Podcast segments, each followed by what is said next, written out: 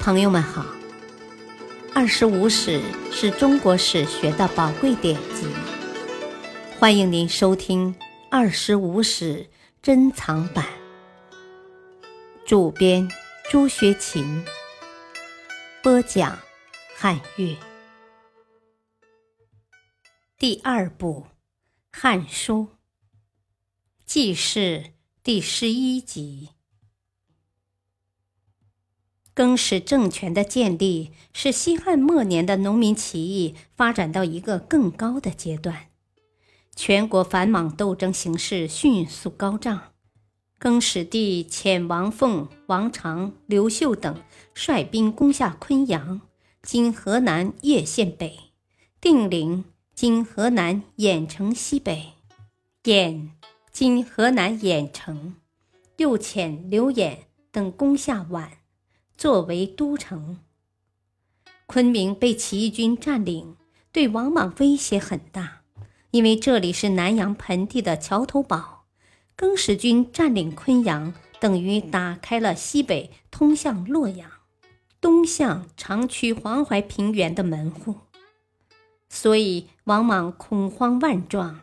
他又听说更始帝立，就决心向昆阳孤注一掷。本来。在此以前，王莽已派王匡和哀章率三十万州郡兵去抵挡东方起义军，又派严尤、陈茂等率十万州郡兵向南方起义军进攻。但由于严尤、陈茂在起义军威力震慑下逡巡于颍州，不敢前进，王莽就另派大司徒王寻。大司空王毅率精兵四十二万进击宛，并围攻昆阳。当时留在昆阳城内只有八九千义军，由王凤和王常指挥；而围攻昆阳的敌军有数十万之多，双方力量对比悬殊，形势十分危急。王凤等将领见王莽军兵多，有些动摇。想弃城而走，刘秀劝说王凤、王常坚守城池，自请突围，收集各县起义军回救昆阳。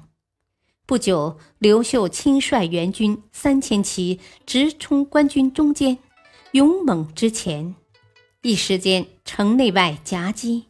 王寻、王毅率数千人逃往洛阳。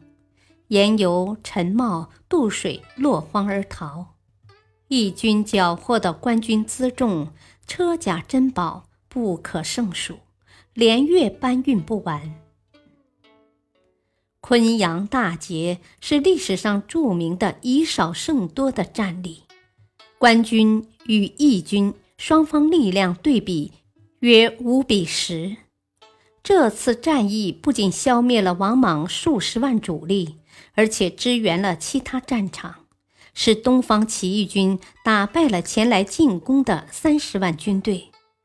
从此，各地起义军都转向王莽军进攻，新莽政权四面受敌，处于风雨飘摇之中。但是，也是在战争胜利的同时，新式平林诸将以及部分南阳豪强妒忌刘氏兄弟盛名。唆使更始帝杀了刘演，刘秀在此危急时刻韬光养晦，由昆阳赶回宛都谢罪，取得更始帝的信任，并派他去经营河北。更始帝派王匡攻下洛阳后，于第二年（公元二四年）先迁都于此，接着又派申屠建攻武关。入长安，长安市民杀王莽，更始帝再迁都长安。进入长安的绿林军，在更始帝的带动下，在豪强地主的影响下，很快腐化起来。他们拥兵割据，大肆掳掠，互相残杀，加剧了社会的混乱和不安。当更始帝进居洛阳时，赤眉军正在颍川、濮阳一带活动，接着西进长安。军至华阴时，立十五岁的西汉宗室刘盆子为帝，年号曰建氏，公开亮出旗号，决心与更始政权争夺天下。面对日益腐败的更始政权，赤眉军顺利地进入长安，刘玄投降，不久被绞死。而在长安的赤眉军，由于关中豪强地主隐秘粮食，组织武装。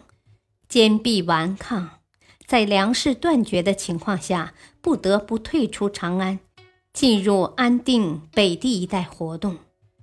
又因韦骁等地主武装的袭击和大雪阻碍，被迫折回长安，引众东归，因而与刘秀发生了激烈的对抗。刘秀在刘演被杀后。受刘玄派遣去安抚河北地区，得到了信都、上古、渔阳等地的地主官僚集团的支持，消灭了盘踞在邯郸称帝的王朗，并镇压和收编了以铜马为首的农民起义军，壮大了自己的势力。建武元年（公元25年6月），刘秀称帝于号。